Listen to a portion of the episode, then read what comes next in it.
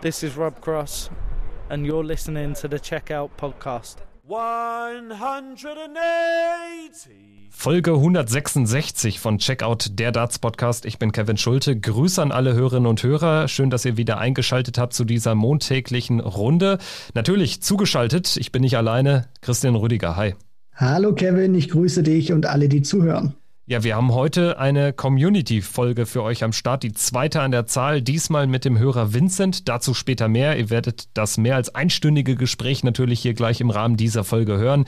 Wir haben uns ein bisschen leiten lassen. Natürlich wollen wir eure Themen und äh, ja, die haben wir in Person von Vincent auch bekommen. Und zwar ähm, wollte er gerne über das Thema äh, Spieler sprechen, die äh, einen großen Erfolg hatten oder die ein großes Versprechen waren, das sie haben aber, aber nicht einlösen konnten oder Spieler, die eben einen großen Erfolg hatten, dann aber abgestürzt sind. Da haben wir uns ein bisschen leiten lassen und haben ein paar interessante Namen gedroppt, würde ich sagen. Und ansonsten stand oder steht in dieser Folge natürlich auch die Premier League im Vordergrund. Ja, definitiv. Also die Premier League ist jetzt wirklich right around the corner, so wie man immer so schön sagt. Aber ich muss ganz ehrlich auch sagen, ich freue mich. Es ist natürlich auch ein Stück weit ein anderes Format jetzt, aber wir kennen es natürlich von der äh, Super Series natürlich, dass jetzt erstmal in Blöcken gespielt wird, ist vollkommen okay. Und vielleicht diesen, diesen Funken Hoffnung hat uns die PDC ja dann auch gegeben, sehen wir ja dann in diesem zweiten Teil. Also wenn wir dann nach der Judgment Night praktisch sprechen, wenn dann auch, wenn es dann auch auf die Playoffs zugeht, ermittelt wird, wer sind denn die Final Four. Vielleicht können dann in Milton Keynes sogar noch ein paar Zuschauer dieses Spektakel bewundern, aber alles in allem freue ich mich wirklich drauf. Wer sich denn vielleicht auch mal wieder in den Vordergrund spielt, weil es sind ja momentan nicht die zehn Besten, würde ich es jetzt mal so formulieren, Kevin. Ganz genau. Ich denke, genau äh, diese Themen, äh, Schwerpunkte, die werden wir gleich dann auch mit äh, Vincent besprechen. Aber es wird natürlich auch noch eine vollumfängliche Premier League Vorschau geben pünktlich zum Start am 5. April. Am Ostermontag geht es ja los mit dem ersten Abend und da wird natürlich die nächste Folge hier vom Podcast von Checkout auch in eurem Podcatcher landen. Aber wir haben natürlich auch noch ein Ostergeschenk für euch. Dazu aber später mehr am Ende dieser Folge, damit ihr das Ganze auch durchhört, ist doch klar. Und ansonsten würde ich sagen, bevor wir jetzt gleich mit, mit Vincent sprechen, müssen wir natürlich noch so einen kleinen Newsflash an den, an den Start bringen, denn eine ganz wichtige Information hat uns erreicht Anfang äh, dieser Woche oder jetzt am, am vergangenen Wochenende und zwar hat die PDC Europe bekannt gegeben, wie die Super League in 2021, die German Super League aussehen wird und wer alles dabei sein wird. Und es ist ein sehr buntes Feld, 24 Teilnehmer, also äh, acht mehr als sonst, aber natürlich der Modus auch Corona bedingt komplett umgewälzt. Das ist ein spannendes Projekt, was sich die PDC Europe dafür dieses Jahr vorgenommen hat. Ähm, wie hast du die Nachricht aufgenommen und was äh, findest du gut, was findest du weniger gut?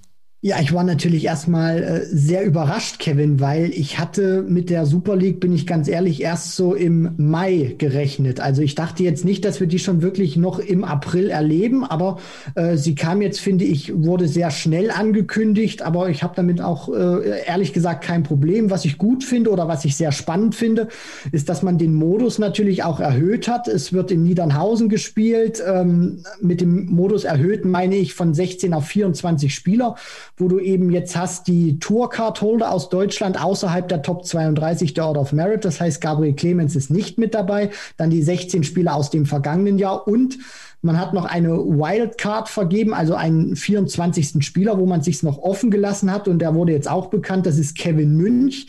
Michi Unterbuchner, Mike Langdorf haben abgesagt und ansonsten, ja, wenn wir mal so diesen, diesen, ähm, diesen, dieses Format ein bisschen durchgehen.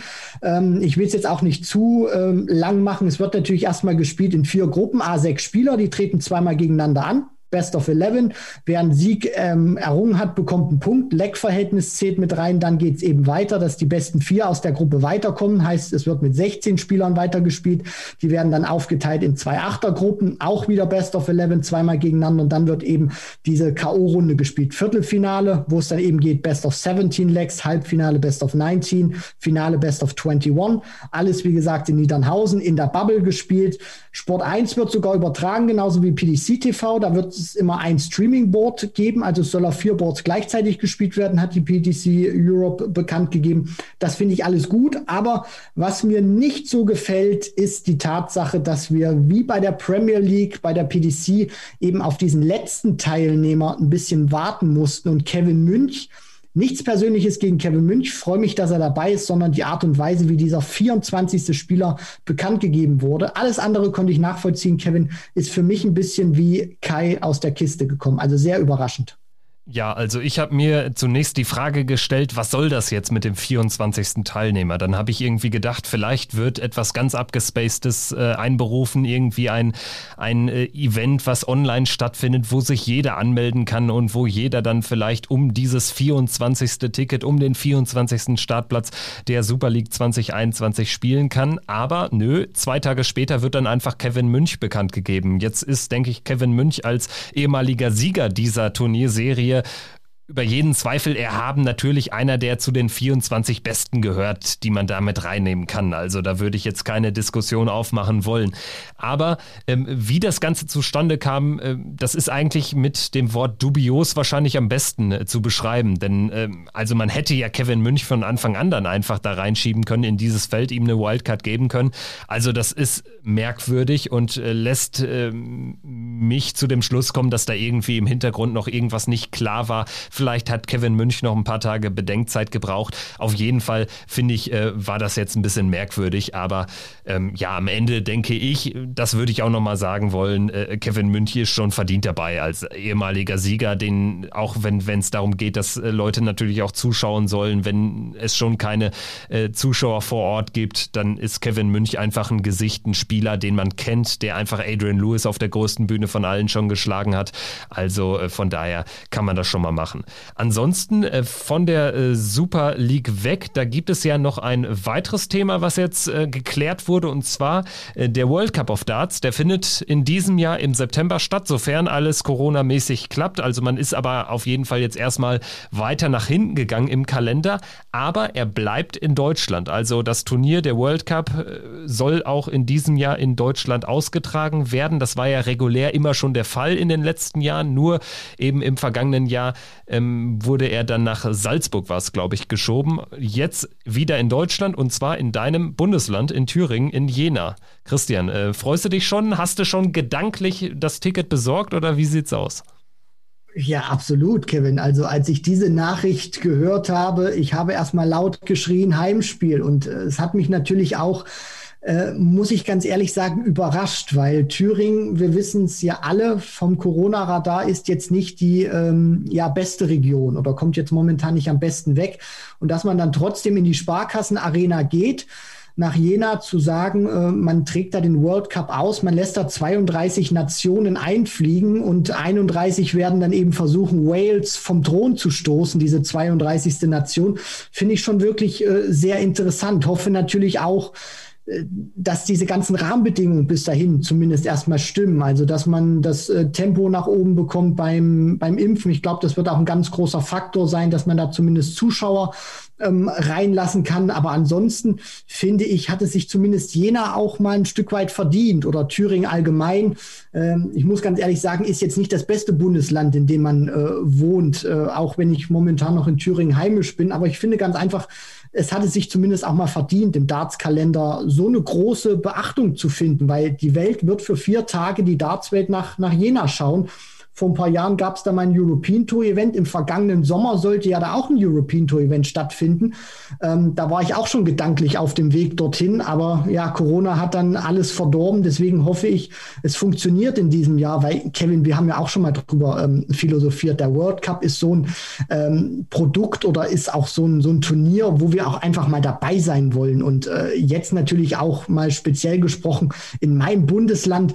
Äh, das ist, finde ich, extrem geil und hoffe ganz einfach auch, dass es äh, vor Zuschauern stattfindet. Und wenn es nicht vor Zuschauern stattfindet, dann soll es einfach in Jena stattfinden, weil ich finde, es hat sich auch einfach mal verdient, dass Thüringen da auch mal gut wegkommt.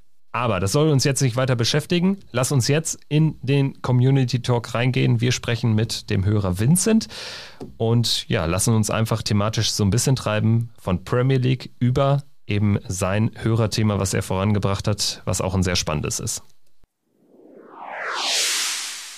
Grüße an Vincent. Hi. Hallo Kevin, äh, hallo Christian. Ich freue mich sehr, dass ich dabei sein darf. Danke für die Einladung.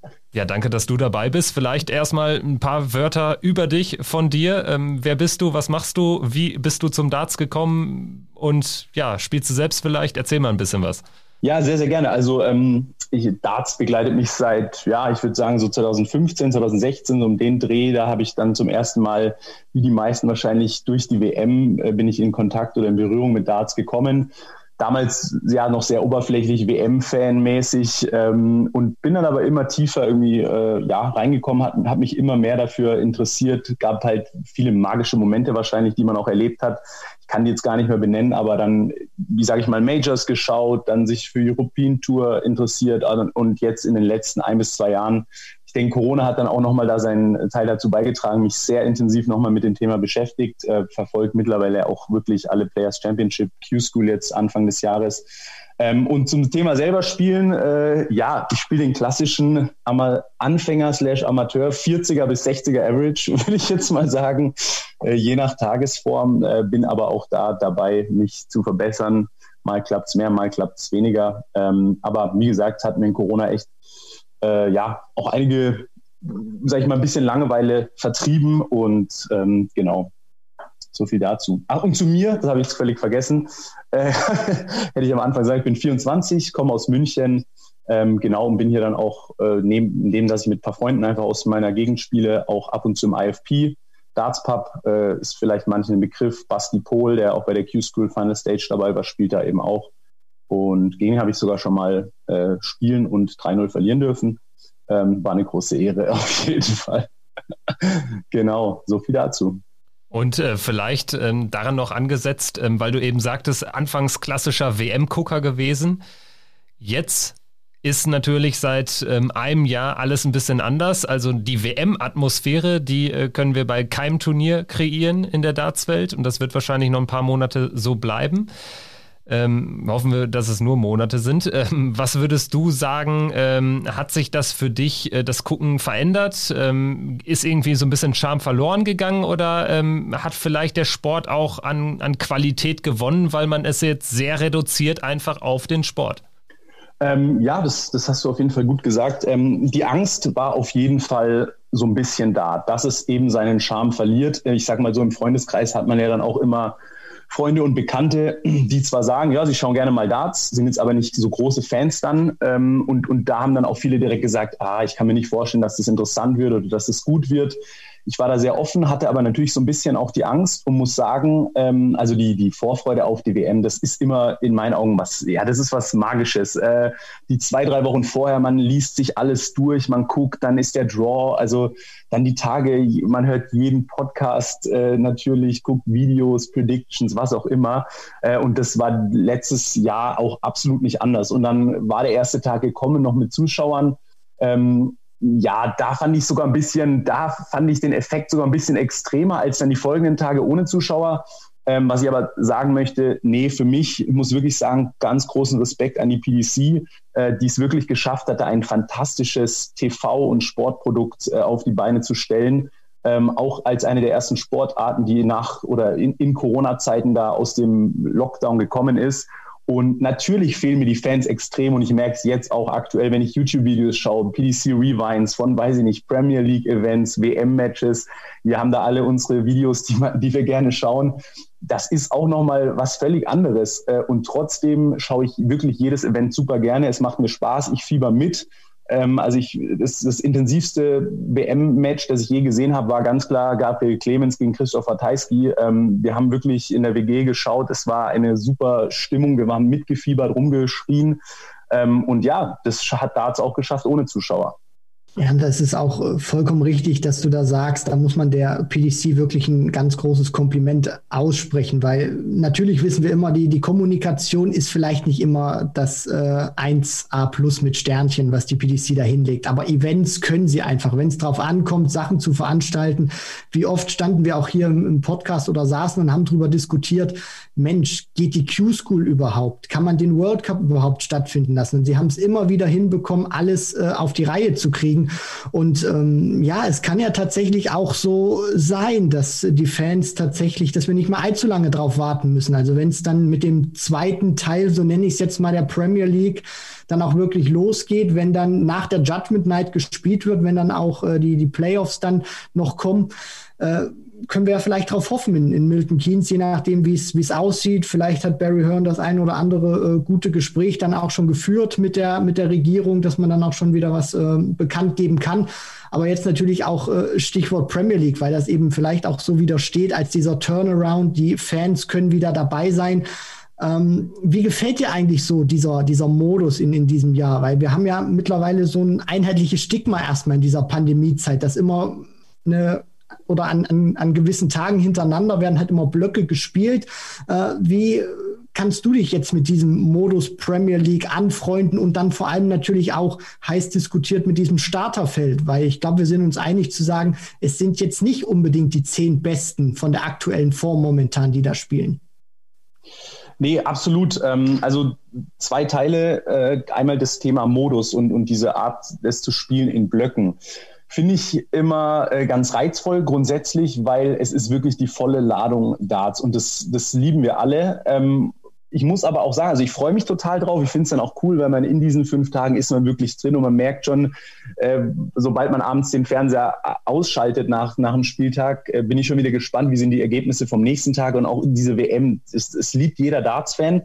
Ähm, auf der anderen Seite muss ich auch sagen, mochte ich den Modus davor auch. Das hat dann natürlich auch seinen Reiz. Dieser Spieltagsmodus wie im Fußball Donnerstag, um beim Thema Fußball zu bleiben, ist auch so ein fußballfreier Tag, wenn man jetzt mal die Europa League äh, wegnimmt. Deshalb habe ich es immer geliebt, an dem Tag auch wirklich dann da zu schauen. Und dann mit den großen Hallen, mit der Tour, das hat schon seinen Reiz, aber ich finde es einfach ähm, ja sinnvoll, das jetzt auch im Block zu spielen, äh, da geht es ja auch um Themen wie äh, ja, Anreise der Spieler und, und Hotelübernachtung. Die, die Spieler müssen ja auch anreisen dafür. Ich glaube, es wäre sinnlos, da jeden Donnerstag einzeln zu spielen. Äh, und auch es geht ja auch um Bühne, diese, diese Arena wieder zu mieten. Ich denke, die haben zwar einen guten Deal da ausgehandelt, deshalb spielen sie da auch immer, aber es ist ja trotzdem sonst logistisch sinnlos. Und ähm, natürlich zu den Teilnehmern ein sehr interessantes Thema dieses Jahr, ähm, wo ich finde, nominell ist es vielleicht oder, oder aus, der, aus der jetzigen Sicht, paar Tage vor der Premier League, vielleicht und auch von den Namen her die schwächste Premier League, die es jemals gab, ohne den Spielern, die dabei sind, zu nahe treten zu wollen. Das sind alle Weltklasse-Spieler, die haben sich auch alle verdient und ich bin auch Verfechter davon, dass man sagt, ja, Major Champions dürfen teilnehmen. Und trotzdem muss man sagen, wenn ich mir die aktuelle oder wenn man sich die aktuelle Tour anschaut, sind da drei, vier Spieler, die ich eher aktuell sehen würde. Aber ähm, das ist nun mal so bei diesem Format Premier League, da gibt es bestimmte Kriterien und deshalb finde ich, sollte man das auch ähm, akzeptieren. Und ich freue mich auch so und vielleicht, das ist das Wunderbare in der aktuellen Zeit, wo jeder jeden schlagen kann oder wo wir so eine starke Spitze haben, dass auch da wieder absolute Überraschungen kommen. Lass mal einen Glenn Darren wieder einen Run haben, äh, den alle schon abgeschrieben haben. Rob Cross finde ich auch, ist ein spannendes Thema. Der hat sicher auch nicht mehr, spielt nicht mehr das Niveau, aber wie teilweise auf ihm rumgehackt wird, finde ich auch nicht ganz fair. Äh, und auch so jemand, wenn der sich in den Flow spielt, ich sage nur WM 2018, ähm, und das ist fünf Tage, in fünf Tagen ist so ein Flow eben möglich. Vielleicht dominiert er die Premier League, wer, wer weiß es. Und ich finde es sehr, sehr spannend und bin wirklich gespannt äh, auf, die, auf die Tage. Rob Cross sicherlich ein gutes Stichwort auch. Also er als äh, Vierter der Order of Merit nach der WM einfach ähm, ja logischerweise dann dabei. Also den kann man ja dann nicht mehr rauskicken. Ich bin mir aber trotzdem sicher, er hätte wahrscheinlich keine Wildcard bekommen, wenn er eben ähm, aus diesen Top 4 noch rausgeflogen wäre. Dafür hätte Gary Anderson das WM-Finale gewinnen müssen gegen Price. Ansonsten, ja, die Wildcards gingen dann eben an Durant und Espinel als die beiden Finalisten, ähm, als Sieger und äh, Vizesieger des äh, Vorjahres, an Anderson, an Vandenberg. Das war eigentlich auch schon fast klar. Er ist ein Bühnentyp, hat äh, noch dazu dann sein erstes Major gewonnen im letzten Jahr. José de Sousa, Major-Sieger, Johnny Clayton, Major-Sieger, hat ja das zehnte Ticket bekommen. Da fehlt ein Name mit James Wade ganz besonders, finde ich, aus spielerischer Sicht. Das hatten wir hier im Podcast auch schon besprochen.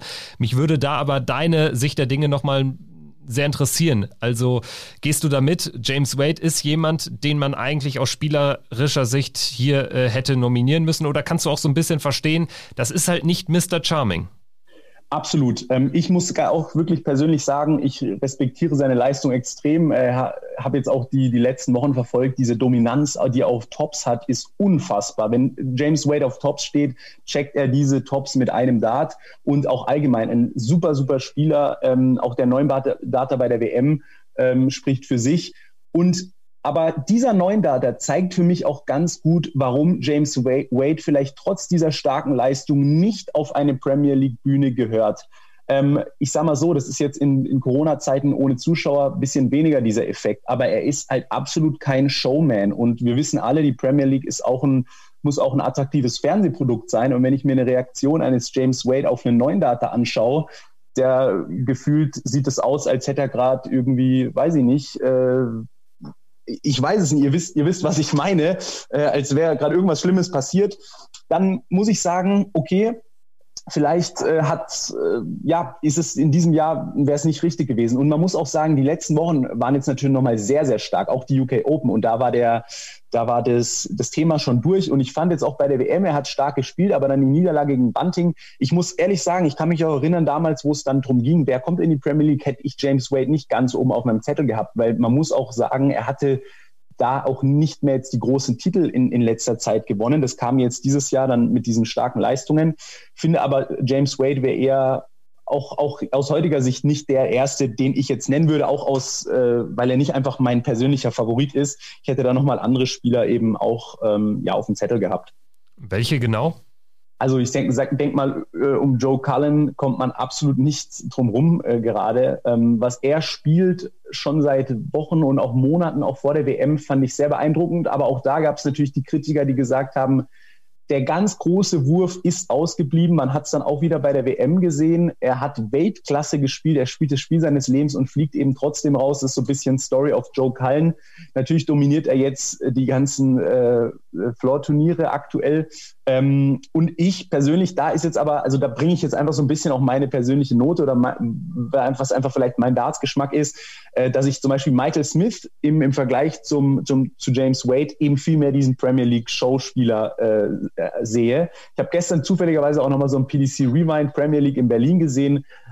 Er hat es einfach verstanden, worum es in der Premier League geht.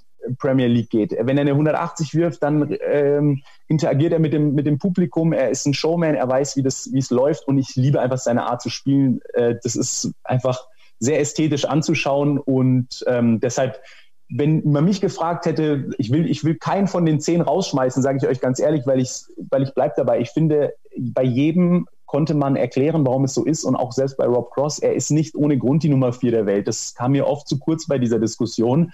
Er hat sicher nicht die beste Form gehabt, aber man ist nicht ohne Grund auf Platz vier einer Weltrangliste. Und das ist normal das Order of Merit System und da zählen die zwei Jahre rein. Und wer in den letzten zwei Jahren es geschafft hat, auf Platz vier zu stehen, der kann auch jederzeit eine Weltklasse-Leistung abrufen und der kann auch ähm, ja dieses Jahr eine wichtige Rolle in der Premier League spielen. Also um da nochmal ganz kurz bei, bei Cross ähm, mit einzuhaken. Ich glaube, das Problem von Cross auch in der öffentlichen Wahrnehmung ist, dass er, muss man ja so irgendwie sagen, gleich das ganz fette Ding zum, zu, zu Beginn gewonnen hat mit der WM und er hat danach eben das Matchplay folgen lassen. Das sind ja, wenn, wenn ich die Premier League rausnehme, die zwei größten Turniere, die du eben gewinnen kannst. Und das sind dann eben auch die zwei größten Ranking-Turniere.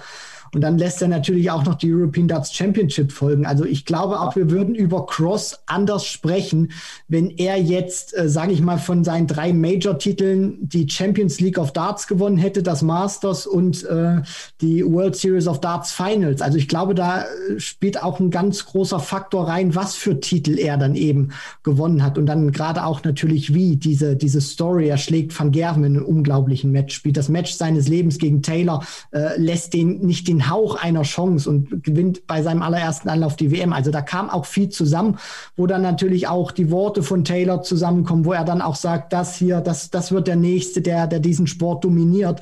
Und ich glaube, das haftet ihm dann auch einfach an und er wird dieses Image, glaube ich, erstmal nicht, nicht loswerden, weil ich finde, auch so schlecht spielt er jetzt gerade zumindest nicht. Er hat sich wieder ein bisschen ähm, verbessert von, von seiner Form und diesen, diesen Punkt, den du da gerade sagtest mit der Premier League, finde ich sehr interessant. Ich meine, wir haben ja jetzt in in diesem Jahr schon, glaube ich, so intensiv wie noch nie drüber gesprochen. Wer gehört rein, wer gehört eigentlich raus?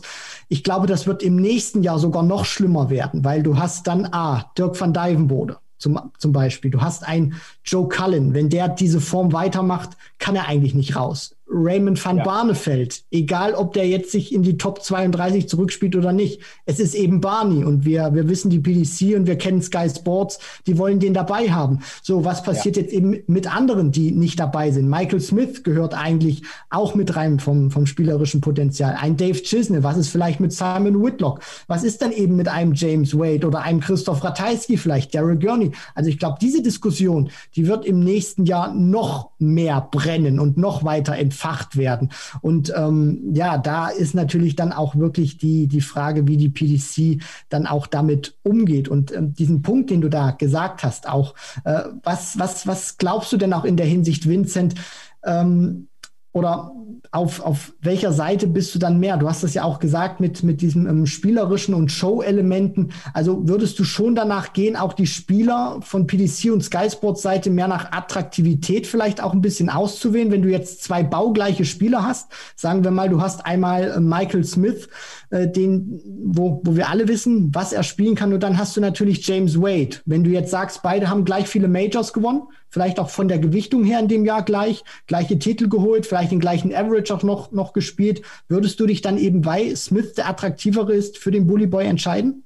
Ja, also die Frage kann ich ganz klar mit, mit Ja beantworten. Ähm, also ich, ich merke es auch einfach bei mir selbst. Äh, ich sehe einen Spielplan, ich gucke, äh, wer spielt und dann hat man unterbewusst, reagiert man auf gewisse Spiele. Und wenn ich jetzt äh, sehe, okay, Christoph Ratajski äh, spielt gegen James Wade, ist es für mich ein anderes Feeling, als wenn ich sehe, ähm, Chizzy spielt gegen Michael Smith. Ähm, das ist für mich ein attraktiveres Spiel. Und ich sag mal so, in der Top 32, die Jungs sind alle Weltklasse. Und ich liebe auch einen James Wade zuzuschauen, wie er fantastische Darts spielt. Aber mir fehlt bei ihm das gewisse Etwas, dieses Charisma. Und äh, ist, natürlich, er ist so lange schon dabei. Ich habe größten Respekt vor diesem Spieler. Und trotzdem fehlt mir das gewisse Etwas. Das ist eine persönliche Meinung, zu der ich aber stehe. Und ich finde, vor allem die Premier League ist noch mal mehr als andere ähm, Events so ein Zuschauermagnet, sowohl live in der Halle, aber auch vor den Bildschirmen. Und ich sag mal, Weltklasse Dart sehen wir das ganze Jahr auf verschiedensten Turnieren, auf denen James Wade immer dabei ist. Ähm, aber die Premier League ist ein Ding für sich und da würde ich immer sagen, wenn es wirklich die gleichen Voraussetzungen sind, ähm, würde ich immer den, den spielerisch attraktiveren Spieler nehmen, ganz klar ist natürlich auch diese Money-Making Machine, wie es immer so schön heißt. Klar, Über die Premier logisch. League finanziert man sich natürlich auch den Großteil seiner Turniere, weil man Exakt. eben in die großen Hallen reisen kann.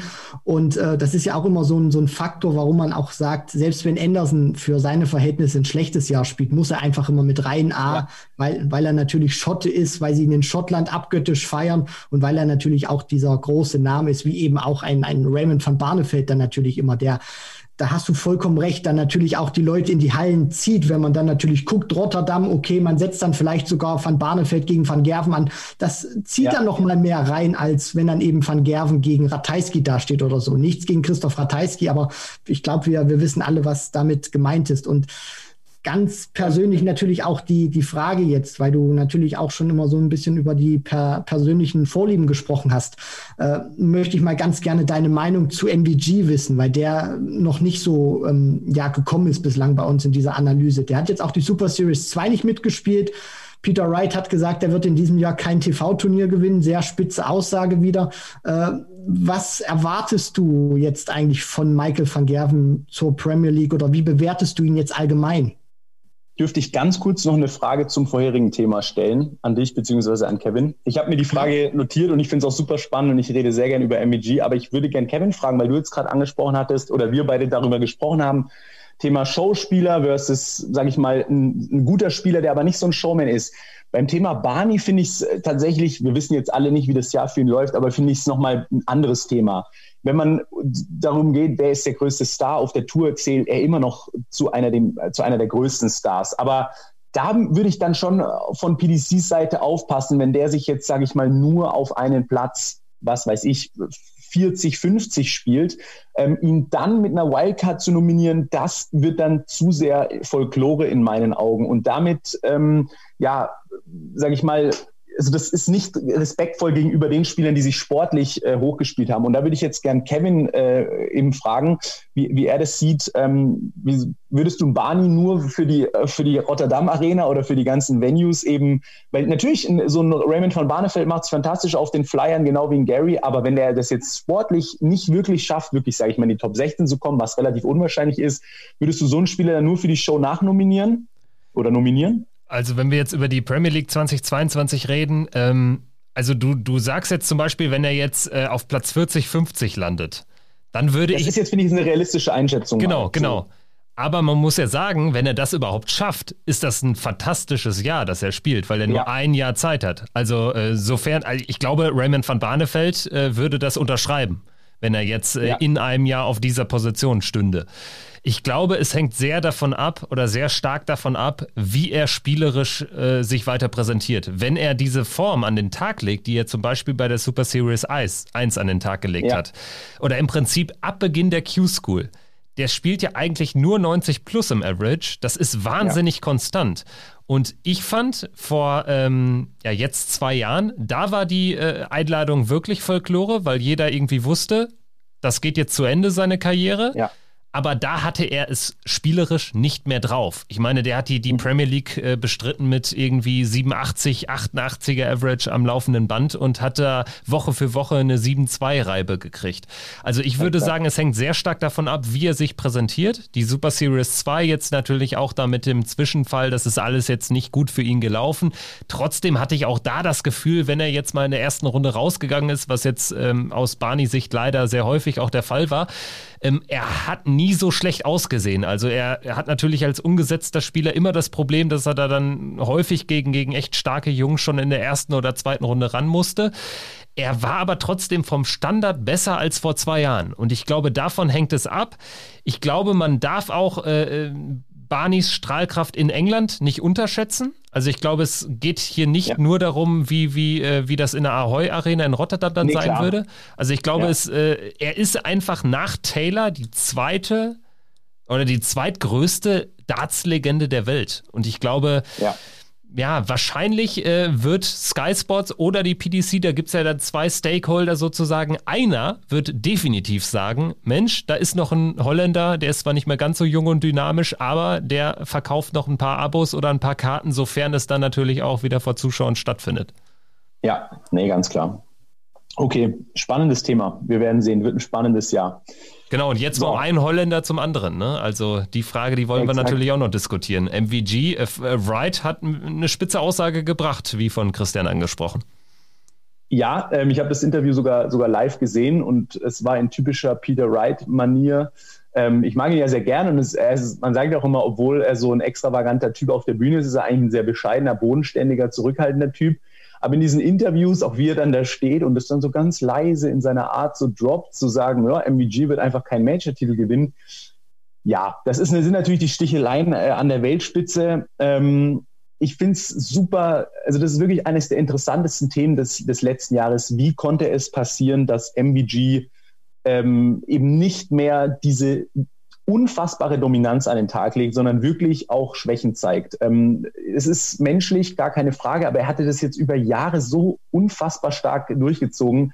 Man hat ihn ja auch immer so als Vorbild gesehen. Er war einer der Top äh, Ten Spieler, sag ich mal, der wirklich zu jedem European Tour nach Hintertupfing gefahren ist, sozusagen, weil er wirklich, er wollte jeden Cent Preisgeld einspielen, sowohl natürlich für sich, für seine Family, aber auch für die, äh, für die Order of Merit. Und dann war jetzt das letzte Jahr. Natürlich kann man sagen, es kam schon, muss man einfach sagen, mit, mit Corona, äh, dass dieser Abfall begann. Er war im, noch im WM-Finale 2020 äh, gegen, gegen Peter Wright und hat ein starkes Turnier gespielt. Und, und gegen diesen Peter Wright an dem Abend äh, hätte wahrscheinlich niemand gewonnen. Ähm, und dann fing es an. Braucht MVG diese, diese, diese Fans im Rücken? Braucht er vielleicht auch das, dass er weiß, die Halle ist gegen sich? Ich meine, er ist Holländer, er spielt die meiste Zeit in England und die Leute feiern MVG auch beim Einlauf und sie feiern auch MVG grundsätzlich. Aber wenn er halt gegen einen Engländer spielt, dann sind sie eher für den Engländer oder feiern dann eher mal, wenn er kein Triple trifft, als wenn er eine 180 wirft. Ähm, das wird natürlich spannend, äh, spannend zu sehen sein. Ich habe lustigerweise vor ein paar Tagen nochmal äh, das World Matchplay-Spiel Glenn Durant gegen MVG gesehen und was er da für eine Ausstrahlung hatte. wie er da wieder mit seiner, mit seiner Puh, dieser, also sich aufprotzt dabei bei, bei jedem Check. Das war, also, das war ein anderer MVG, als den wir heute sehen. Und jetzt, ich sag mal so, diese, dieses Players Championship Turnier nicht mitzunehmen, das ist natürlich seine Entscheidung und ich respektiere auch seine Entscheidung zu sagen, er ist jetzt junger Familienvater, ähm, er geht in der Zeit, vielleicht fährt er nicht nach England, sondern war vielleicht im Urlaub, gab es ja, gab's ja auf Twitter so ein paar Vermutungen, dass er da im Urlaub war mit seiner Familie. Das ist ein gutes ist ein gutes Recht, aber in einem Jahr wie diesem, wo du überhaupt nicht weißt, wie viele European Tour Events, wie viele Events gibt es überhaupt, abgesehen von den Majors, dazu sagen, du lässt so ein viertägiges Event aus, wo, sag ich mal, du als Spieler 40.000 Pfund einspielen kannst und du wirklich sehr, sag ich mal, es ist schon sehr anstrengend, aber vom Aufwand her, du fliegst einmal hin, du fliegst einmal zurück, vor allem für einen Spieler wie MVG muss das als Profi natürlich drin sein. Das finde ich schon, das sagt vieles so ein bisschen aus, auch eben über, um dieses Ganze, wie er das gerade fühlt. Ähm, und ja, selbst, selbst bei den Spielen bei der UK Open, wo er auch wieder ein gutes Ergebnis eingefahren hat, mir fehlt so ein bisschen die Magie. Und ich kann euch nicht sagen, woran es liegt. Ich liebe MVG spielen zu sehen. Ich bin wirklich großer MVG-Fan. Man sagt ja immer so ein bisschen, das wie Bayern-Fan zu sein im Fußball. Ähm, aber bei MVG, er hat nochmal so einfach was Spezielles. Ich finde das, ja, seine Einstellung zum Sport super, super stark und ich würde ihn so gerne wieder ähm, ja, weiter oben sehen. Und ich würde mir auch wünschen, dass ein, ein Duell unserer Ära aller Phil Taylor gegen Raymond van Barneveld wird, Gervin Price gegen Michael van Gerben wäre, wäre Weltklasse. Und ich glaube, das wäre auch auf einem absolut geilen Niveau. Und da, wär, das, da könnten die Duelle könnten in die Geschichte eingehen. Aber aktuell sehe ich, würde ich einen Gervin Price immer oder, oder in den meisten Fällen dann vor, vor MVG sehen. Und das finde ich erschreckend. Ich weiß nicht, was MVG ändern muss. Die Darts waren es ja, die hat er ja nicht geändert. Also es ist wirklich spannend. Würde mich eure Meinung auch dazu vor allem interessieren. Äh, was glaubt ihr, wie kommt MVG da wieder raus? Du, das ist äh, eine sehr schwierige Frage. Ich glaube, Van Gerven ist auch gerade in einer Phase angekommen, wo er sich auch selber persönlich erstmal umgewöhnen muss, weil er hat in den vergangenen Jahren nahezu alles gewonnen. Er ist hingefahren im Prinzip, um es jetzt mal ein bisschen spitz zu, spitz ja. zu formulieren, und hat äh, alles abgeräumt. Jetzt ist es natürlich auch so, finde ich, ist es auch ein Stück weit der äh, Breite geschuldet. Also du hast jetzt auch Spieler, die vor vier, fünf Jahren noch überhaupt nicht existent waren oder relevant waren, wie ein Gervin Price. Guck mal, wo der vor vier, fünf Jahren stand. Ein Dirk van Dijvenbode. Da hatten wir alle noch in Erinnerung, wie er damals diese 180 gegen Barney bei der WM gebastelt hat, überworfen hat. Also du hast jetzt natürlich auch eine, eine Liste an Spielern, Joe Cullen unter anderem auch. Ich könnte jetzt noch viele, viele weitere aufzählen, die dieses Niveau mittlerweile auch spielen können. Und ich glaube, glaube, Van Gerven weiß auch einfach, es reicht nicht mehr, so eine moderate Leistung in den ersten Runden, um da weiterzukommen, sondern er muss jetzt auch, trifft auch auf Spieler außerhalb der Top 16, wie zum Beispiel beim Matchplay, wo er eben ja auch erste Runde Van Dijvenbode erwischen kann. So, und dann äh, reicht es eben nicht mehr, Anfang 90 mal zu, zu spielen, einen lockeren Aufgalopp zu haben. Deswegen muss er sich da auch ein bisschen umgewöhnen, glaube ich. Und was bei Van Gerven zumindest jetzt erstmal gut ist, er hat sich, finde ich, spielerisch wieder ein bisschen stabilisiert. Das zeigen auch die Statistiken. Er ist vom Average ja. in den vergangenen Wochen wieder nach oben gegangen. Äh, Finde ich dann aber natürlich auch schwierig zu, zu interpretieren. Und ähm, weil du uns natürlich auch ähm, gefragt hast nach, nach unserer Meinung, Kevin wird dann natürlich auch noch gleich was dazu sagen. Aber natürlich will ich den Bogen dann auch wieder gleich zu, zu dir spannen, weil MVG ist ein interessantes Thema. Letztes Jahr Playoffs verpasst. Ähm, wir haben ein sehr breites Feld. Äh, was glaubst du denn jetzt auch so persönlich, nicht nur MVG gesprochen, wer holt sich denn das Ding? Wer scheidet denn vielleicht auch aus Judgment Night? Also ich finde, das ist unfassbar schwierig zu, zu bewerten in dieser Phase. Absolut. Ähm, so oft wie ich jetzt vorher Rob Cross in den Mund genommen habe, müsste ich ja fast sagen, er gewinnt es. Nee, das denke ich tatsächlich nicht. Ähm, aber also es war für mich ja eben eher nur so ein Denkanstoß, dass, dass, dass ich es jedem wirklich zutraue, auch da wieder einen Run äh, zu haben und sich aus einem Loch, das denke ich sogar einige Spieler, die aktuell dabei sind, jetzt auch keiner dieses Jahr noch geglänzt hat, sei es ein Dimi Vandenberg, sei es ein äh, Jose de Sousa, die ich sehr gerne mag, aber die jetzt nicht die Namen oder die, die, die Names to talk about sind in den letzten Wochen. Ähm, es ist natürlich super einfach. Man könnte natürlich sagen, von der aktuellen Form her, was man jetzt die letzten Wochen gesehen hat, wird Johnny Clayton eine große Rolle spielen. Und es würde mich auch freuen, weil er, er spielt wirklich klasse Darts. Und dann würde ich sagen, wenn Peter Wright ist ja wirklich ein, so ein Gefühlsspieler und, und wenn der so ein, so, ein, so ein Gefühl eben wieder hat und, und auch Bock hat und weiß, okay, da ist jetzt wieder eine Bühne, ich habe meine bunten Haare, ich habe dieses ganze Feeling, würde ich mir auch wünschen, weil ich ihn auch sehr gerne mag, eben, dass er sage ich mal, eine gute Rolle spielt, dann sage ich auch ganz klar, würde ich mich freuen, wenn MVG sich jetzt vielleicht von seinem Urlaub oder was auch immer so gut erholt hat, dass er sagt, ähm, er hat wieder richtig Bock, er, er, er, er will da eben auch wieder was zeigen. Er weiß ja doch, was gut zu machen vom letzten Jahr. Keiner hätte damit gerechnet, dass er so früh rausfliegt.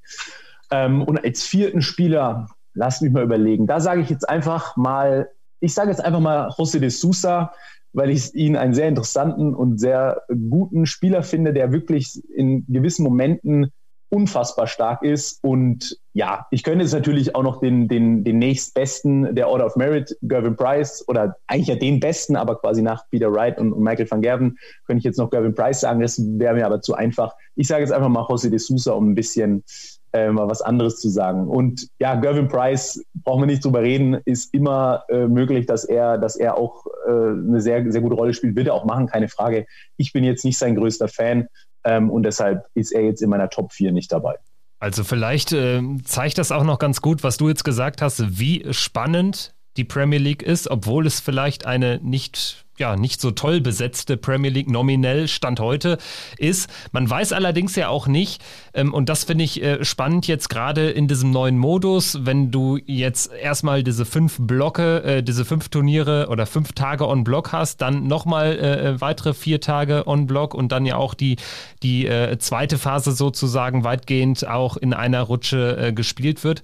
Da kann sich natürlich auch ein Spieler wie Rob Cross, Glenn Durant, Nathan Aspinall, Dimitri Vandenberg, die können sich da einfach in einen Lauf spielen. Gerade die, die Young Guns, Aspinall und Vandenberg. Also da reden wir jetzt auch eigentlich gar nicht mal so sehr über eine tiefe Formkrise. Also gerade äh, Aspinall, Vandenberg haben im Rahmen der Super Series ganz gut agiert haben aber häufig dann äh, oder sind in Spieler reingelaufen, die noch besser waren. Und äh, das finde ich halt extrem spannend. Also dementsprechend unpredictable ist das ganze Event auch in diesem Jahr. Also gerade beim Gavin Price weiß ich auch nicht. Eigentlich müsste man sagen, das ist der Top-Favorit, weil er, er ist Weltmeister. Er hat sicherlich äh, von seiner Spielfähigkeit, von der Qualität das meiste im Tank. Aber dann hört man eben auch, äh, irgendwie fällt es ihm schwer, sich zu motivieren. Äh, Price ist jetzt auch nicht der, ja, ja nicht bekannt als äh, derjenige, der irgendwie Corona so wahnsinnig ernst nimmt, wenn ich so äh, seine Story-Posts da teilweise sehe und seine Kommentare. Ähm, ja, dann hat man Michael van Gerven, der irgendwie nicht sehr gut einzuschätzen ist, finde ich. Also das wäre so mein Take ja. äh, zu, zu Michael van Gerven. Ich würde sagen, dass er einfach, ähm, ihm muss bewusst sein oder ihm muss bewusst werden, dass die Zeiten vorbei sind, wo er einfach mal ein Jahr dominieren kann. Das geht nicht mehr. Dazu ist wahrscheinlich die Konkurrenz zu stark. Dazu hat sich vielleicht auch sein, sein Leben einfach zu sehr verändert. Er ist einfach Familienvater und ähm, vielleicht konnte er sich tatsächlich äh, vorher noch mehr fokussieren auf, auf die Turniere.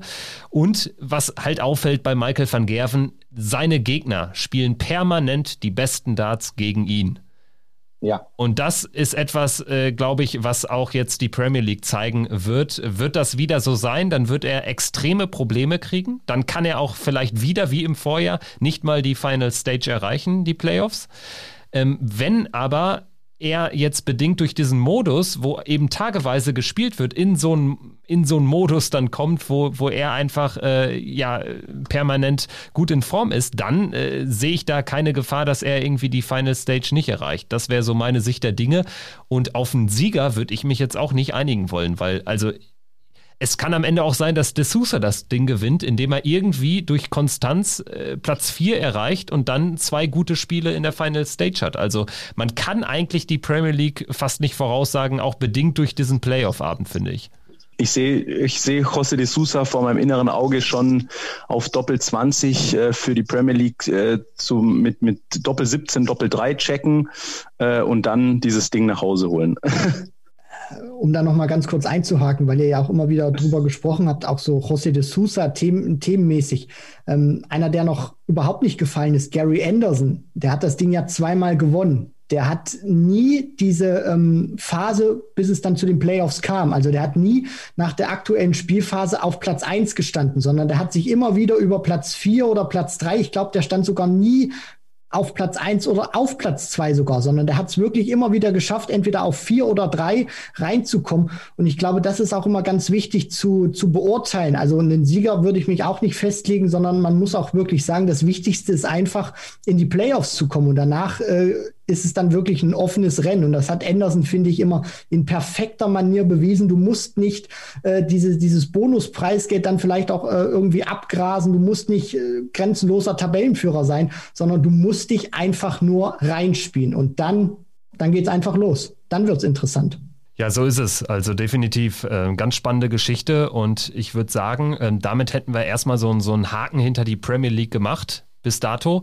Ich denke, ähm, klar ist, es fällt unfassbar schwer, irgendwas vorauszusagen. Man muss aber jetzt konstatieren, es sind einfach nicht die zehn besten Spieler und auch nicht die zehn ja, wildesten, am besten vermarktbaren Spieler einfach dabei. Es ist eine bunte Tüte und wir ja, sind gespannt, wie diese erste Premier League-Woche dann schon mit fünf äh, Tagen verlaufen wird. Danach wissen wir bestimmt mehr.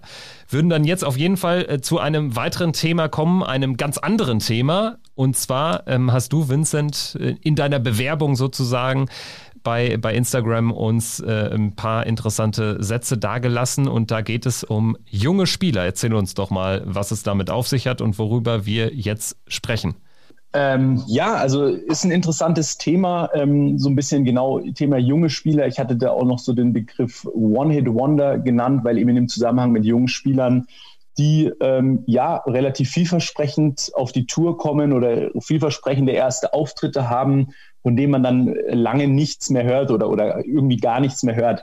Es gibt da jetzt nicht ganz viele sehr prominente Beispiele, aber schon einige. Ähm, und da finde ich es einfach interessant, so ein bisschen über die über die Gründe oder die Hintergründe zu sprechen. Ähm, mein Anlass, zu, mir über das Thema Gedanken zu machen, war, dass ich neulich mal in einem, in einem YouTube-Livestream von, von Darts Gondel, vielleicht kennen das manche, ähm, eben den Namen Leighton Bennett mal wieder gehört hatte. Ein sehr interessanter junger Spieler. Äh, ich glaube auch Marcel Scorpion hatte mal auf ein Spiel von ihm reagiert. Er war auch mal in den Medien, weil er auf einer Exhibition mal Phil Taylor geschlagen hat. Und da dachten wirklich äh, alle, okay, dieser Junge ist in zwei Jahren Weltmeister so ungefähr hat dann ja letztes Jahr noch, wurde dann noch BDO-Jugendweltmeister, letztes Jahr dann gegen Keen Barry äh, verloren noch das Finale. BDO hat sich dann aufgelöst.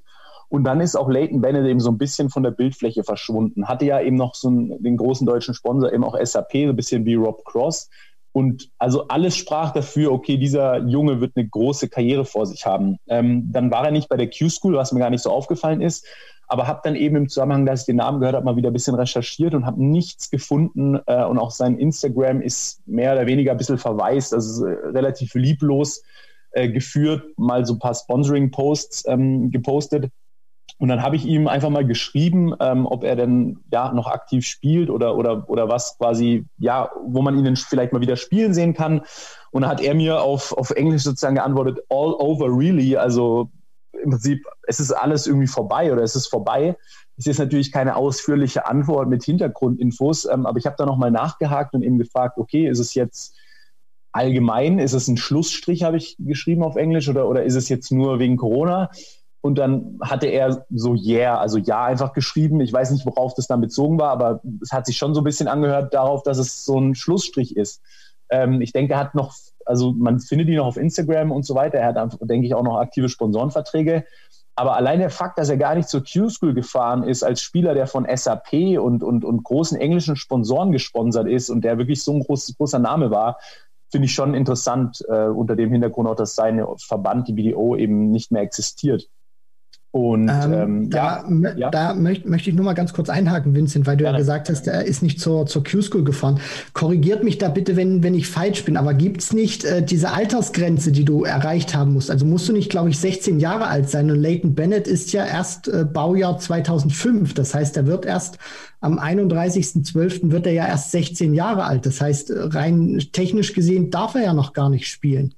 Genau, Sehr ist auch, guter Punkt. Ja, ist auch ja. Mein, meine Info. Ich, ich hatte jetzt äh, auch das Baujahr im Kopf, aber wenn du jetzt nachgeschaut hast, wann er genau 16 wird, dann würde das das zumindest erklären. 12. Okay. Ja, gut, das ist maximal spät im Jahr.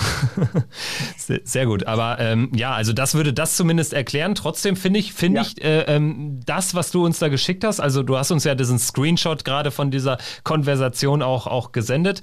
Ähm, das hat natürlich bei, bei Christian und mir auch, äh, ja, ich sag mal, die, die Lausche aufgespannt. Ne? Also das ist schon eine spannende Geschichte, weil wir tatsächlich auch mal ähm, abseits des Podcastes tatsächlich, äh, ich glaube mal per WhatsApp oder so oder bei in einem Telefonat genau mal über sowas gesprochen haben. Also das wäre mal ein spannendes Thema, über Spieler zu sprechen, die eben äh, schon einen großen Namen hatten, zumindest so im Jugendbereich, dann aber irgendwie nicht mehr zu sehen, zu hören waren.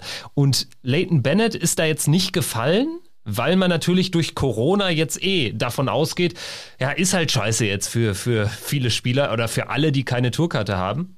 Aber ähm, das fand ich jetzt schon krass. Also die Aussage, klar, sicherlich ein bisschen Interpretationsspielraum in, in seinem kurzen Statement da in, in der Direktnachricht, aber ich finde es erstmal cool, dass er dir überhaupt antwortet. Also viele haben ja, ja. ihre äh, DMs auch gar nicht offen. Mit welcher Intention sollte er da einfach irgendwie äh, äh, eine komplett falsche Info raushauen? Also ich glaube schon, dass das aktuell zumindest auf Hold steht. Ja, das Gefühl habe ich also auch absolut. Äh, auch eben, also das mit der Q-School ist ein sehr guter Punkt. Da muss ich sagen, okay, da habe ich falsch gedacht oder vielleicht auch falsch recherchiert. Mir ist bewusst, dass er sehr jung ist, aber hätte auch sein können, eben, dass es ja eine Entscheidung von ihm war. Das ist wirklich ein guter Punkt. Da müsste man halt eben beobachten, spielt er dieses Jahr vielleicht die Development Tour?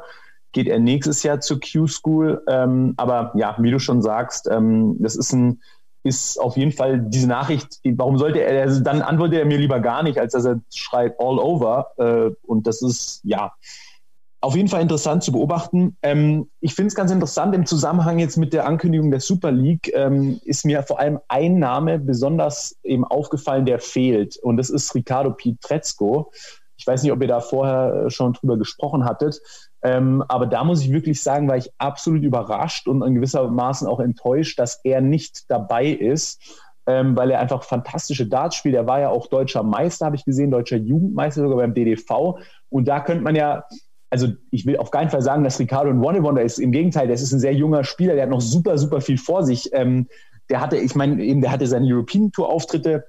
Da habe ich, finde ich es jetzt aber unverständlich von der PDC, warum man so einen Spieler nicht mitnimmt um eben genau das zu verhindern, dass so junge Spieler ähm, dann vielleicht, ja, weil sie merken, okay, es klappt ein paar Mal bei der Q-School nicht, jetzt ist auch noch Corona, warum man da dann eher ältere Recken, die sogar ja schwarz auf weiß einen deutlich schlechteren Average bei der Q-School gespielt haben, mitnimmt und nicht so, so einen jungen Spieler eben äh, aus Deutschland. Was, was, was meint ihr dazu? Naja, die Frage, äh, sage ich mal, die wird sich sicherlich auch die PDC Europe, die diese Wildcard dann auch vergeben hat, gefallen lassen müssen, dass sie eben sagen, wir rücken als 24. lassen wir eben den Sieger von 2017 äh, nachrücken mit Kevin Münch. Und ähm, ich sage mal so, ich fand die Regelung zumindest erstmal grundsätzlich gut, zu sagen, wir nehmen die Tourcard-Holder aus Deutschland, die außerhalb der Top 32 stehen, wo dann eben klar ist, okay, Gabriel Clemens fällt eben raus, aber die restlichen können mit rein. Man nimmt das Feld vom vergangenen Jahr, das die sich eben nochmal beweisen können und dann vielleicht auch zeigen können, wie ein Jens Kniest oder ein Kai Gotthard. Sie können deutlich besser, als, es, als sie es im vergangenen Jahr gezeigt haben, wo sie vielleicht auch ein bisschen überrumpelt wurden von dem Modus, alles wird vor TV-Kameras gespielt, neue Situation mit Corona. Ähm, aber bei Ricardo Pietreczko gebe ich dir schon recht, weil wenn ich mir auch so die, die Spieler angucke, die jetzt im vergangenen Jahr dabei waren und was äh, Ricardo auch für ein Niveau gespielt hat, gerade bei der Q-School, auch viel über 90, muss man eigentlich ich sagen, also vom Standard her gehört er da eigentlich rein. So, und dann ist natürlich auch wieder so die, die Frage oder Abwägungssache, nach welchen Kriterien wird denn diese Wildcard ähm, entschieden oder nach welchen Kriterien wird sie dann eben vergeben. Natürlich hat ein Kevin Münch größere Strahlkraft. Ich meine, der hat Adrian Lewis geschlagen, stand zweimal bei der WM in der zweiten Runde.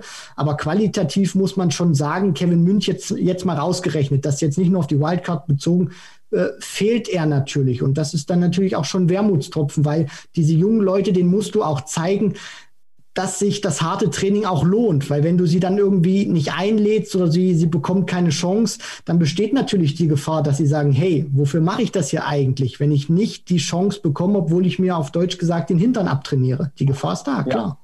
Also ja. ich würde, ich würde äh, ganz ja. kurz einen, einen Satz zu, zu Kevin Münch sagen, der ja jetzt als 24. gekommen ist und äh, zwar mit gut einem oder sogar zwei Tagen Abstand bekannt gegeben wurde. Finde ich erstmal wieder kurios, weil das ist so, so das, was wir immer wieder kritisieren. Es ist einfach 0,0 Transparenz da. Wie werden diese Teilnehmer ermittelt? Also bei den ähm, 16, äh, die, die eben keine Teil, äh, Wildcard bekommen haben, ist mir das klar. Logisch. Das sind die von letztem Jahr.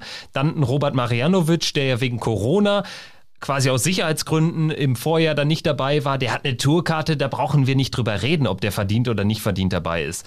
Aber ähm, alleine diese Nummer mit dem 24. Spieler, ich habe ja alles erwartet, aber nicht, dass man einfach zwei Tage später sagt, ja, Kevin Münch ist dabei. Das deutet für mich auf, auf eine Sache hin, und zwar, dass es da im Hintergrund einfach noch ein paar äh, ähm, Verhandlungen, sage ich jetzt mal, gab. Ja. Dass das einfach nicht ja. entschieden war, dass da vielleicht eine Zusage auch von Kevin Münch fehlte. Ich würde nämlich schon sagen, wenn man sich das Feld anschaut, ähm, Kevin Münch ist, ist schon ein Spieler, den man dann guten Gewisses äh, in dieses 24er-Feld rein integrieren kann. Man muss Absolut, sich halt ja. fragen, ist ein Ricardo Pietreczko, der jetzt mich positiv überrascht hat, muss ich sagen, im Rahmen der Q-School, ist der vielleicht nicht besser darin aufgehoben als ein Marco Obst zum Beispiel? Auch nichts Persönliches gegen ihn. Oder Sascha Stein, Nico Springer, äh, Stefan Nilles, äh, Franz Rötsch ist dabei äh, wegen seines äh, European Tour Runs im Vorjahr, muss man auch ganz klar so sagen.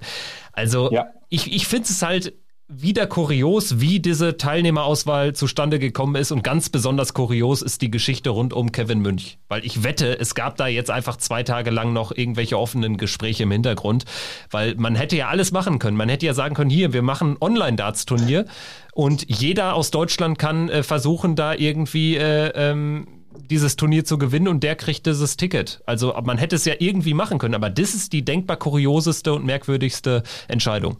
Absolut. Ähm, und ich finde auch eben Kevin Münch ist da der letzte sogar, oder nicht der letzte, aber einer der letzten, wo ich sagen würde, da verstehe ich es nicht, weil man muss sagen, er hat die Super League schon mal gewonnen, er war bei der WM dabei und, und, und, er war ja auch äh, deutscher Meister. Also er ist eben mein kleinstes Problem sozusagen. Und ich finde auch die ganzen Namen, die du, die du jetzt aufgezählt hast, du hast es ja auch selber schon gesagt, äh, ich gönne es jedem von denen und die haben sich in gewisser Weise auch alle verdient.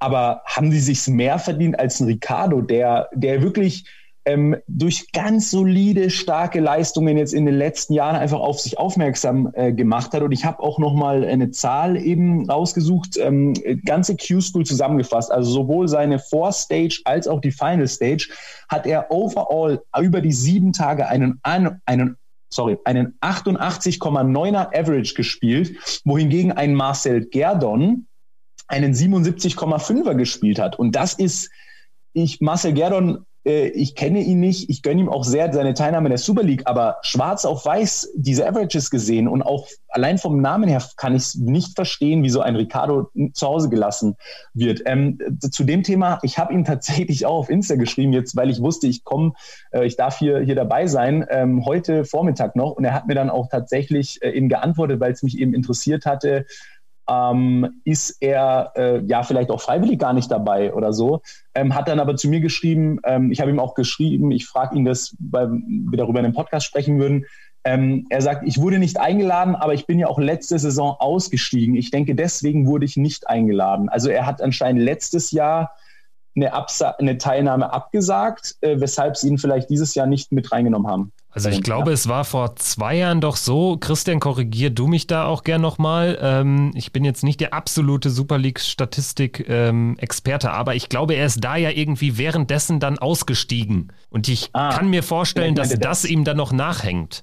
Das Ding ist immer, Aha. ich hätte jetzt durchaus auch, ich hätte jetzt auch mal in den Raum geworfen, vielleicht äh, passt es ihm jetzt auch nicht in die Lebens-, in die Corona-Planung rein. Wäre auch eine Option gewesen. Ich hatte nur jetzt gerade das Gefühl, dass er mit Beginn der Q-School 2021 äh, jetzt wirklich nochmal angreifen wollte. Denn er hat ja Exakt. die kompletten Tage mitgenommen und sogar gut gespielt. Ich glaube, er wollte sich da, also wenn es natürlich top läuft, dann auch die, äh, die äh, Karte sichern. Und das hatte ich in den letzten Jahren nie so das Gefühl. Ja, und da verstehe ich dann auch nicht von der PDC, ich mal, wie das damals abgelaufen ist. Ich, höre das jetzt auch, ich höre es nicht zum ersten Mal, aber das ist natürlich ein Thema, das gilt es zu beachten. Aber da muss ich dann auch sagen, das, das kommt dann nur dazu, wenn, wenn wir jetzt sagen würden, okay, die PDC wäre wirklich immer super transparent, man versteht immer jede Entscheidung und sie würden das dann auch erklären. Er hat vor zwei Jahren abgesagt, da sind vielleicht unschöne Dinge passiert, deshalb haben wir uns entschieden, ihn in den nächsten zwei Jahren nicht mitzunehmen. So eine Erklärung vielleicht oder auch zumindest wenn, wenn, wenn, es, wenn es angefragt wird. Ähm, aber dass man da nicht dann sagt, okay, das ist vor zwei Jahren passiert, wir fragen ihn mal, er ist offensichtlich einer der stärksten jungen deutschen Spieler gerade, vor wirklich zehn Leuten, die ich auf dieser Liste gerade sehe, rein vom Average her der letzten, sage ich mal, sechs Monate. Ähm, und da verstehe ich es ja nicht, wieso man, also wenn es der Grund sein sollte, dass er damals irgendwie vielleicht ausgestiegen ist mittendrin und das der PDC nicht geschmeckt hat, ähm, kann ich verstehen, dass es ihr nicht geschmeckt hat, aber sorry, da muss man dann drüber stehen und sagen, es ist ein junger, interessanter Spieler, ähm, der einfach auch so tief schon in dieser deutschen Dartsportszene drin ist seit Jahren. Äh, da muss man dann sagen, hey, lass uns das vergessen, was damals passiert ist. Aber eben von dieser Instagram-Nachricht her hat er zu mir ganz gesagt, er wurde nicht eingeladen. Er wäre zu 100 Prozent, denke ich, dabei gewesen, wenn man ihn gefragt hätte. Und das finde ich dann schon ein, ein, ein Ding. Ja, aber ähm, ganz ehrlich, ich meine, ich bin da bei euch mit, mit diesem Punkt. Also ich hatte das auch wirklich gelesen, kurz bevor wir diese, äh, kurz bevor wir diese Folge auch aufgezeichnet haben. Und da siehst du auf einmal bei Instagram nur so einen kleinen Story-Post. Kevin Münch ist dabei, in Deutsch und in Englisch. Aber du kannst auch nicht mal diesen, diesen, diesen berühmten Swipe-Up machen oder so, sondern du siehst ja. einfach nur diesen Post und keine Erklärung dazu. Warum ist er jetzt mit dabei? Und ich glaube auch einfach, das ist immer so ein, so ein, so ein großes Problem, was ich einfach beim, beim Darts wahrnehme, dass man teilweise teilweise in einer Art äh, Blase lebt. Also dass man auch wirklich äh, Spieler oder nur auf Spieler zurückgreift, die auch einem wirklich geheuer sind. Also du, du hast diesen, diesen, diesen einen Punkt da auch vorhin angesprochen mit, mit diesem sportlichen und diesem Show-Aspekt ich glaube auch, dass es nicht nur ähm, ein Kriterium nach dem Wildcards bei der Premier League vergeben werden, sondern so werden auch äh, Wildcards oder ähm, Spieler eingeladen für Exhibitions oder für jetzt eben diese Super League. Und ich finde, das kann nicht sein. Es ist, ich meine, wir, wir reiten jetzt zwar auf, auf diesen Namen Ricardo Pietreczko rum, aber er hat es nun mal faktisch verdient von den Leistungen her gegenüber anderen Spielern.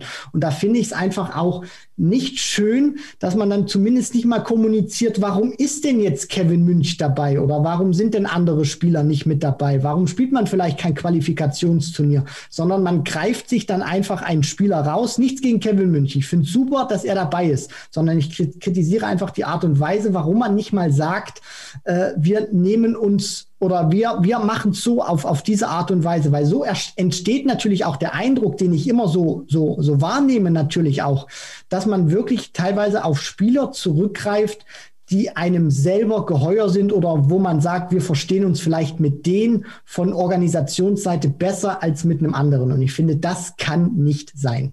Ganz genau. Ja. Ich hatte jetzt gerade auch nochmal geschaut in das Q-School-Ranking und zwar ist Ricardo Pietreczko am Ende bei einem Punkt rausgekommen.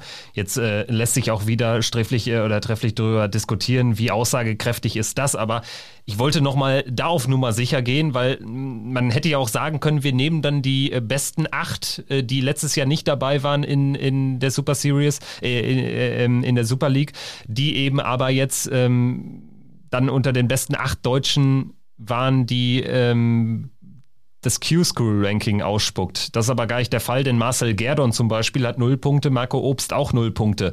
Und ich ja. wette einfach mal, es würde sich keiner fragen, wenn jetzt Pietreczko dabei wäre, statt Obst oder Gerdon, es würde keiner fragen, warum ist denn eigentlich Marcel Gerdon nicht dabei? Und bevor ja. jetzt irgendwie Marcel Gerdon das hört und hier eine wütende Nachricht schreibt, es ist nichts gegen Marcel Gerdon, das ist nur ein Beispiel.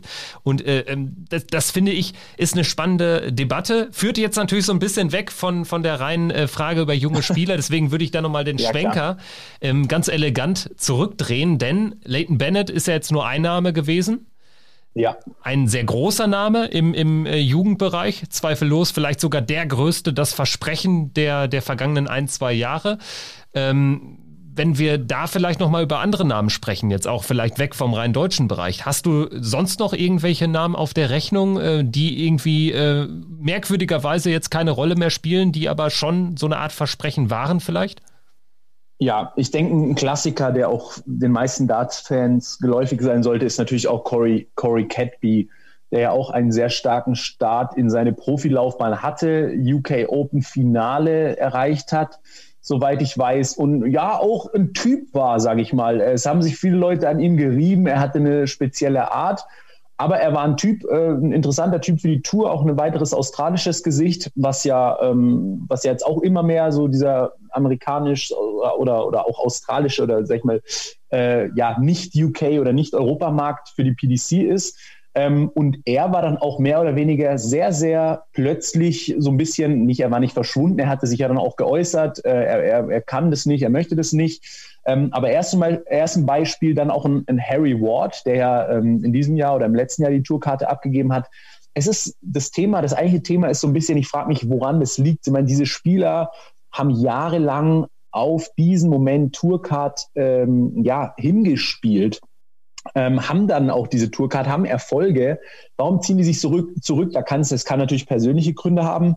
Aber die Frage wäre auch, ist es vielleicht ein Ding eben jetzt aktuell, sag ich mal, Corey Catby fällt da raus, aber Harry Ward mit der Corona-Situation, dass er eben keinen Bock hat auf diese strengen Auflagen. Ähm, habt ihr da vielleicht ja mehr Infos oder, oder habt ihr da auch schon mal drüber gesprochen? Also direkt gesprochen, jetzt sage ich mal über diese Spieler im Detail nicht, wobei man sich natürlich auch immer ähm, die Frage stellen muss bei Corey Catby, äh, der hat ja immer oder sehr oft Visa-Probleme gehabt. Und ich meine, du äh, kriegst die ja nicht ohne Grund, sondern da muss ja auch ein bisschen was dahinter stecken. Also bei, bei Catby, glaube ich, spielen auch noch so ein, so ein paar andere Sachen ein bisschen was mit rein, weshalb er auch diesen, diesen Schritt vielleicht nicht ganz so, so schafft, weil er ist auch immer sehr überzeugt von sich gewesen, hat auch immer wieder gesagt, er will diesen, diesen Schritt gehen, ist dann auch sofort, als er dann hier war, Target hat ihn ähm, unter, unter Vertrag genommen, große Sprüche geklopft, stand so sehr schnell im UK Open Finale, hat sehr schnell ein Turnier gewonnen, auch auf der ähm, Challenge Tour müsste es ähm, in der Hinsicht, glaube ich, gewesen sein. Also der hat auch sehr, sehr viel oder sehr, sehr schnell Erfolge gesammelt und ähm, bei, bei, bei, einem Harry Ward weiß ich nicht. Also der hatte einmal auf, auf der Pro Tour einen sehr tollen Run gehabt, wo er dann auch zu Dan Dawson im Interview gesagt hat, äh, morgen muss ich wieder äh, bei der Arbeit sein. Also das kann natürlich auch sein, dass du es vielleicht dann doch irgendwie nicht ähm, beisammen kriegst oder dass du vielleicht irgendwie eine Art Formdelle dann erwischt mit Corona, dass das reinspielt, wie Luke Humphreys, der ja auch ähm, mal gesagt hat, ja, eigentlich will ich jetzt mich mal zurückziehen, dann aber doch glücklicherweise weitergemacht hat. Also da kann man relativ schwierig, auch glaube ich, immer wieder in, in, den, in den Kopf schauen von den Jungs und auch mal, ähm, ja, weiß ich da nicht, nicht so genau, welche Faktoren immer eine, eine Rolle spielen, obwohl es da sicherlich sehr, sehr viele gibt. Also bei Corey Cadby ist noch ganz spannend, da muss man natürlich erwähnen, dass er auch einfach Probleme mit, der Justiz hat oder hatte in Australien. Also er das hat ja auch. Das wollte ich sagen mit diesem Visa und alles. Also ich ja. wollte es nicht so, so genau sagen. Also äh, können wir gerne das Problem beim Namen nennen. Also ich glaube, Corey Cadby ähm, hat einfach nicht alle beisammen. Also was so sein Verhalten mhm. abseits des Boards betrifft. Also da gab es ja verschiedene Geschichten. Ähm, und ich meine, wenn du da äh, ein Visa nicht bekommst, äh, weil du irgendwelche Sachen, irgendwelche Probleme mit den Behörden hast, dann äh, sind das wahrscheinlich keine Spirenskes. Also Corey Cadby würde ich jetzt mal stark in Frage stellen, dass wir den überhaupt zeitnah oder überhaupt noch mal sehen, weil man muss auch sagen, klar, Darts ist jetzt ein Sport, da bist du mit 35 nicht, äh, gehörst du nicht zum alten Eisen. Aber das ist schon jetzt ein Alter, in dem er sich befindet, wo er jetzt auch zeigen muss, äh, will er das nochmal? Ich habe aktuell nicht unbedingt das Gefühl, wobei man natürlich auch noch ein Fragezeichen hintersetzen muss, welche Rolle spielt Corona? Denn ähm, aus Australien kommst du da jetzt wahrscheinlich auch nicht so gut raus. Aber auch da nochmal die Einschränkung und den Schlenker. Es gibt ja jetzt aktuell Turniere in Australien die ähm, im Rahmen dieser äh, Australian Pro Tour da veranstaltet werden, auch in verschiedenen Regionen Australiens extra pandemiekonform. Und da könnte er ja mal auftauchen, wenn er Ambitionen hätte. Das wäre eigentlich gerade jetzt perfekt, aber tut er nicht. Und insofern würde ich sagen, rechnen wir jetzt nicht mehr alsbald mit ihm. Und bei Harry Ward äh, ähm, ist es äh, durchaus eine andere Kiste, da weiß ich aber auch nichts Näheres. Also ähm, habe auch so ein bisschen die Signale ja. vernommen, die Christian eben schon erläutert hatte. Ähm, ist schade, weil Harry Ward, ich meine, der hat ja sogar äh, ähm, schon echt Eindruck geschindet. Also es war ja ein Spieler, der, der gut war, der mithalten konnte. Bin ich mal gespannt, ob er vielleicht dann doch nochmal den Schlenker dann irgendwann zurückmacht. Spannende Frage. Spannende Frage, ja, auf jeden Fall. Vincent, wie sieht's denn eigentlich, äh, weil du ja auch gesprochen hast, Leighton Bennett, wir hatten jetzt Corey Cadby, wir hatten Harry Ward unter anderem.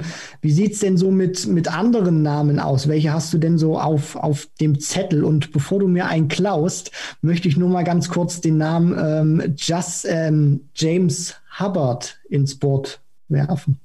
Sagt dir was, weil das ist einer, der war noch weit vor deiner Zeit. Damals World Youth Champion, ehemaliger, sehr gut gespielt, galt so ein bisschen als the next big thing in England, Van Gerven geschlagen. Damals war es ja noch so, damals haben sie ja dieses World Youth äh, Finale vor dem Premier League Finale gespielt und die haben vor einer atemberaubenden Kulisse gespielt und James Hubbard, als ich dieses Match gesehen habe gegen Van Gerven, dachte ich mir, äh, warum sieht man den Kerl heute nicht mehr? Also, also damals Riesentriumph gehabt und seitdem eigentlich vollkommen in der Versenkung verschwunden. Bei der Q-School immer wieder versucht, gescheitert. Also das ist auch so ein, so ein Name. Eigentlich noch ein relativ junger Kerl, äh, noch nicht mal 30. Also ja, da muss man auch sagen, was mit dem passiert ist, ich weiß es nicht. Sehr interessant, äh, Christian, muss ich wirklich passen. Ähm, Wenn es vor meiner Zeit war, habe ich ja, sage ich mal, eine Ausrede. Ähm, und die muss ich da sozusagen auch ziehen.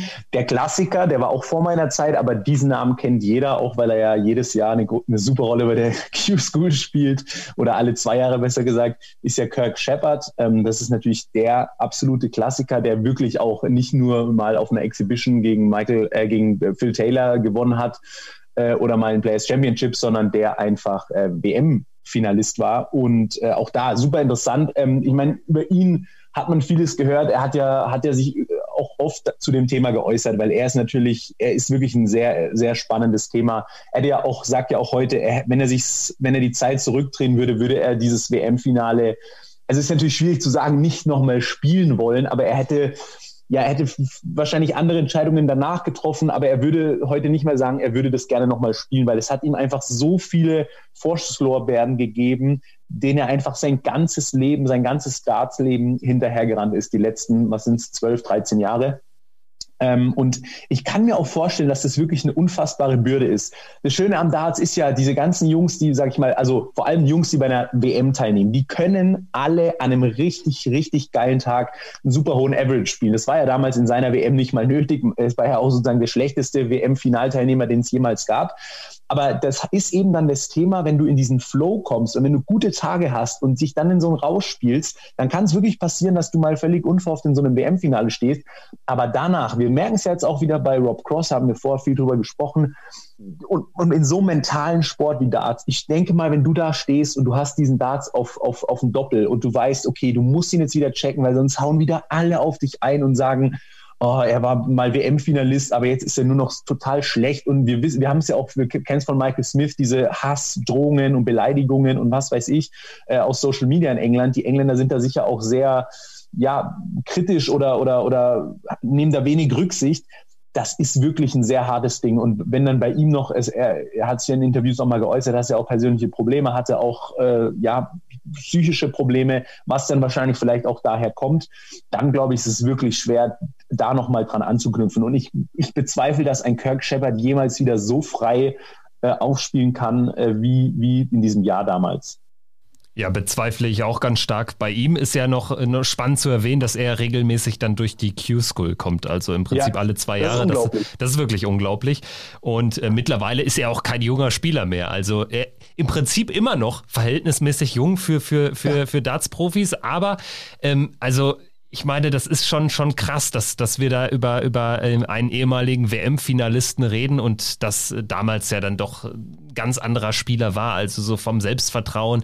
Ich habe ihn jetzt irgendwie zuletzt, äh, ich glaube, bei den UK Open 2019 auf der, auf der großen Bühne, da hat er mal auf der Mainstage spielen dürfen gegen äh, Dimitri ja. Vandenberg, da hat er ja noch rumgetanzt und äh, das ist, glaube ich, so das, ja. was man jetzt am ehesten mit Kirk Shepard äh, aktuell in Verbindung bringt und das spricht natürlich nicht nicht für seine Leistung. Also ganz spannender Name und ich glaube, der muss in so eine Folge oder in so eine Diskussion definitiv rein. Ganz klar. Ähm, wen man natürlich auch nicht vergessen darf, ein Beispiel aus aus dem, sag ich mal, von, von vor zwei Jahren. Ähm, ich finde es immer schade, leider, dass ich sie da nennen muss. Ihr, ihr ahnt schon, wenn ich, wenn ich von sie spreche, müssen, müssen wir natürlich Fallon Sherrock nennen, die ja wirklich diesen fantastischen Run oder diese fantastischen zwei Spiele bei der WM hatte äh, waren es zwei oder waren es sogar drei? Ich glaube, zwei waren es. Ähm, Drei waren es. Zwei hat sie gewonnen und dann sogar. gegen Doby ah, ist ja, sie ja, rausgeflogen. Ja, Genau, sorry, genau. Zwei Siege, äh, genau, die, die meine ich. Wo ich wirklich, ich kann mich noch, ich habe diese Spiele gesehen und, und das, das war dann auch wieder so ein magischer Moment, wo, wo, wo die Zuschauer auch nochmal sowas beigetragen haben. Ich kann mir diese Videos heute noch rauf und runter anschauen. Diese Momente, wenn sie da die Doppel 18 checkt, wenn sie Bullseye checkt, das war eine unfassbare Stimmung. Wirklich, heute noch Gänsehaut und ich finde es total schade, dass sie damals, weil sie auch wirklich so was Positives für Darts bewegt hat, Darts war in aller Munde zu der Zeit. Ähm, man konnte plötzlich mit, mit Frauen oder mit, mit Mädels drüber sprechen, hey, Darts, die, bei denen hat es allen Klick gemacht, die meinten, nee, da gibt es doch jetzt diese Frau, die so erfolgreich ist. Ähm, das war so ein bisschen wie dieses Jahr der Erfolg von, von Gabriel Clemens, was er in Deutschland gemacht hat, hat Fallon Sherrock im Prinzip auf der ganzen Welt für Darts gemacht. Und ich hätte mich wirklich gefreut, weil sie auch einfach eine sehr junge, sympathische Frau ist, ähm, auch mit einer, mit einer interessanten Story, ähm, dass, dass sie sich ein bisschen auf der Tour etabliert, dass sie sich vielleicht die Tourcard holt. Man muss natürlich sagen, sie war ja in diesem in einem Jahr darauf bei wirklich jedem World Series Event gebucht. Dann kam Corona, das ist natürlich extrem bitter für sie. Vielleicht hätte sie sich da auch noch mal ein bisschen ein Selbstvertrauen her anspielen können, dass sie dann auch eben dann auf einer Q-School oder bei einer Women's oder bei einer Women's Series eben gezeigt hätte. Da kam vieles zusammen, aber wenn ich mir jetzt auch ihre Performance bei der Q-School dieses Jahr anschaue, muss ich leider sagen, dass sie aktuell so ein bisschen leider in dieser One-Hit-Wonder-Schublade ja, hängt. Ich würde mir wünschen, dass sie da wieder rauskommt. Ähm, und es ist alles möglich im Darts, das wissen wir. Sie hat gezeigt, was sie kann, ähm, aber aktuell bringt sie es leider nicht so ans Oki, wie, wie ich es mir auch wünschen würde oder sie sich wahrscheinlich am meisten. Ja, also ich glaube, Fallon Sherrock ist natürlich auch ein Thema, die steht medial sehr in der Aufmerksamkeit von, von der PDC und ich glaube, die PDC muss auch ein bisschen aufpassen, dass sie Fallon Sherrock nicht verbrennt. Also wenn sie äh, Sherrock zu jedem World Series Event äh, einladen oder so oder ähm, bei jeder Exhibition irgendwie äh, ein Match organisieren und sie es dann aber nicht schafft, sich dann wirklich für die reguläre Tour zu, zu qualifizieren, dann besteht natürlich auch immer wieder die Gefahr, dass die Fans dann auch vielleicht ein Stück weit die, die Lust oder das Interesse an ihr verlieren, weil sie eben sagen, hey, es gibt eben andere wie, wie eine Lisa Ashton, warum ladet ihr die vielleicht nicht ein, mal bei einem World Series Event mitzuspielen oder so. Und ähm, ja, kommen wir dann nochmal von, von den Damen zu den Herren der Schöpfung. Und weil wir ja auch schon Holländer in dieser Folge hatten oder in diesem Diskurs, möchte ich dann nochmal einen nennen. Und zwar, das ist einer, der hat mich damals sehr verzückt gewesen. Der er hat zweimal die BDO World Youth Championship gewonnen, also zweimaliger BDO-Weltmeister 2017, 2018. Das ist der gute Justin van der Grau und der hat mich damals wirklich sehr beeindruckt, weil er gespielt hat wie ein rotzfrecher Michael van Gerven, nur eben noch ein paar Jahre jünger, hat damals dieses WM-Finale mit einem Average über 90 äh, ins Ziel gebracht. Äh, super Wurfstil gehabt, äh, teilweise auch vielleicht ein bisschen arrogant an Bord gewirkt, aber für mich wirklich eine, polar eine polarisierende, super Körpersprache gehabt. Ähm, aber bei der PDC muss man ja auch sagen, immer noch klar, junger Kerl, aber der versucht sich auf der Development Tour zu, zu etablieren. Ähm, zweimal da das Finale erreicht, aber dieser, dieser ganz große Sprung, dieser ganz große Funke, den man sich dann vielleicht auch erhofft, mit dem, was er auch qualitativ gespielt hat, der ist bislang auch ausgeblieben. Das muss man auch sagen. Und da kann man, sage ich mal, aus seiner Sicht, weil ich finde, er ist ein sehr attraktiver Spieler, sich, sich anzuschauen, wenn der auch wirklich mal mit Selbstvertrauen da oben am Oki steht, dann ist das einer, der der Tour auch wirklich gut tun kann. Deswegen hoffe ich, dass der auch irgendwann mal in Fahrt kommt. Aber ich denke, da kann man ganz gut sagen oder auch ganz gut die Klammer schließen zum Anfang unseres Gesprächs über dieses Thema, als wir über Leighton Bennett gesprochen haben. Ich glaube, dieses Alter ist nochmal ein ganz entscheidendes. Also 15, 16, 17. Gehst du den Weg weiter? und tust alles dafür. Jetzt gerade kommt mit Corona natürlich da noch so, eine, so ein dickes Brett davor, das es alles schwieriger macht.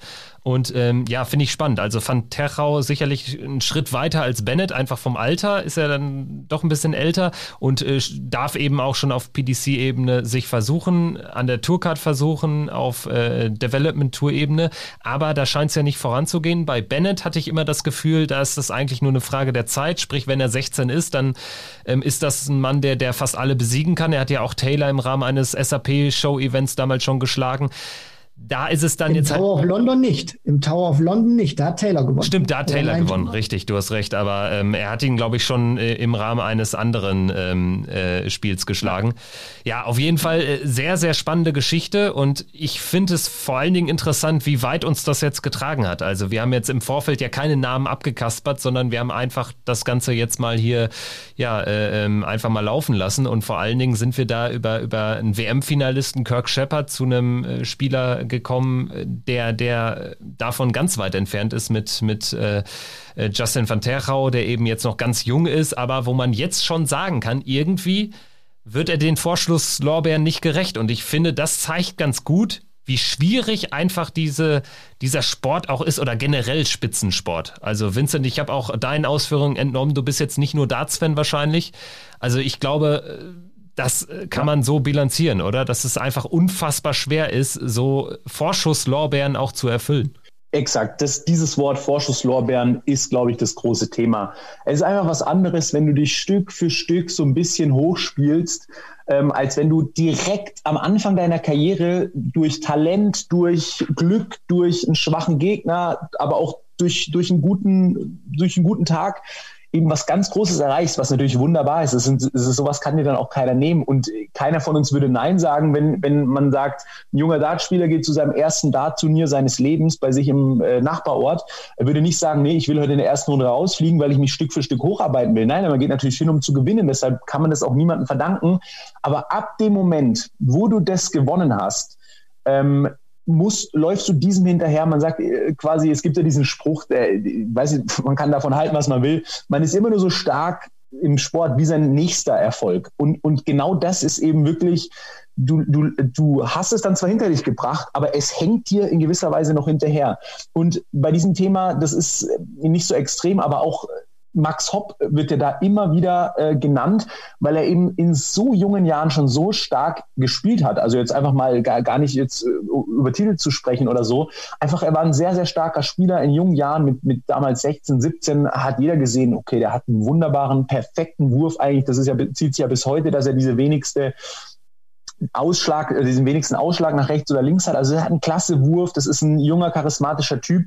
Ähm, und, und auch er hing so immer so ein bisschen diesen, dass man mit 17 dachte man, okay, das ist ein junger Spieler, so dass man äh, denken muss, mit 23 muss der ja in der Spitze der Welt sein. Aber ähm, ja, ich glaube einfach, dass es gesünder ist, wenn du Stück für Stück für Stück ähm, eben kleine Schritte gehst, ähm, und, und dann eben vielleicht am Ende, sage ich mal, Gervin Price ist vielleicht ein gutes Beispiel. Dieser Zeitraum waren jetzt, glaube ich, sechs Jahre.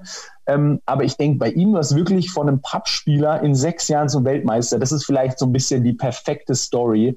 Ähm, und bei ihm merkt man ja auch, das ist nachhaltig. Also das war schon ein, zwei Jahre vor dem WM-Titel ein Weltklasse-Spieler und der wird es bleiben. Ähm, wie lange er halt Bock hat, das ist ja auch immer so ein Ding bei ihm. Er sagt, er will nur seine paar Häuser da äh, abbezahlen. Kann ich mir jetzt auch nicht vorstellen. Aber ich glaube, wenn man sich ein Vorbild nehmen sollte oder, oder wenn man sich eine perfekte Karriere anschaut, ähm, muss man, kommt man nicht um Gervin Price herum.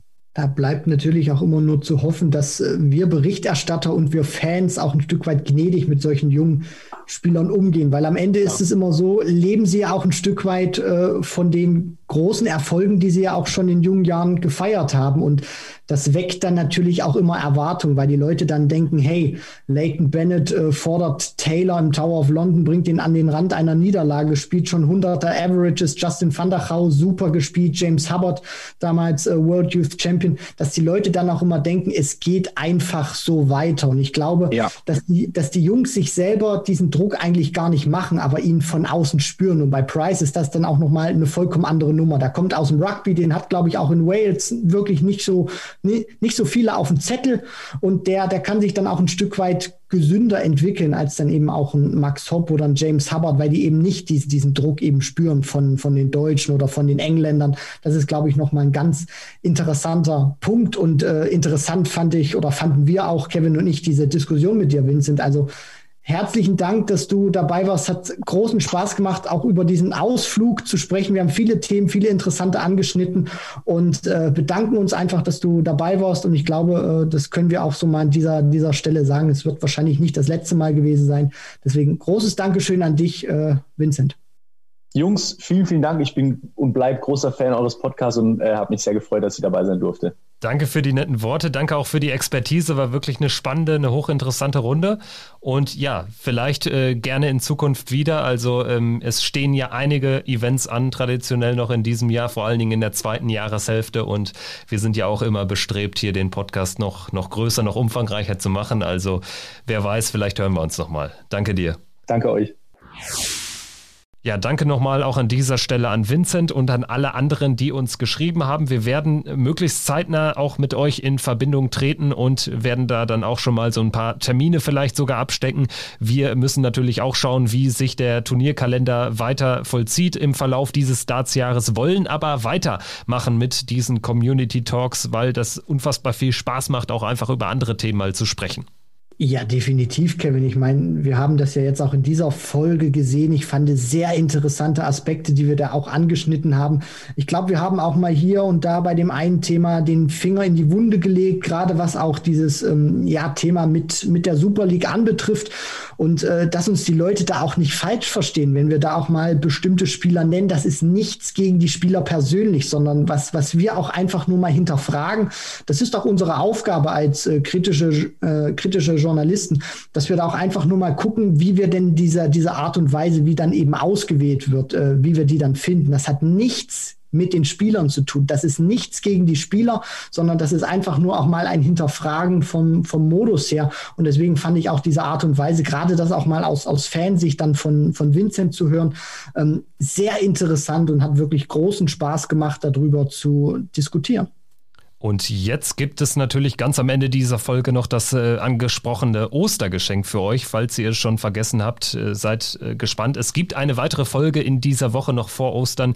Wir wollen am Gründonnerstag, am äh, Ruhetag, wobei ist es ja gar nicht mehr, an, an dem kurzzeitigen angedachten Ruhetag der Bundesregierung an Gründonnerstag wird es noch eine Folge geben. Einen weiteren Community Talk, dann mit einem sehr spannenden Thema. Da wird es natürlich auch nochmal kurz über die Premier League einfach gesprochen gesprochen werden. Das ist klar, so kurz bevor dem Start, aber wir werden äh, da dann auch ein weiteres äh, spannendes Thema äh, für euch parat haben. Das also ein weiterer Community Talk als kleines Oster-Special noch reingeschoben und dann wird es die große Premier League-Vorschau von uns beiden nächste Woche Montag geben. In diesem Sinne, danke fürs Zuhören, danke fürs Folgen, fürs Teilen, fürs Liken, fürs Weiterleiten. Ihr seid die besten Hörer der Welt, das ist doch klar. Bis dahin, macht's gut. Ciao.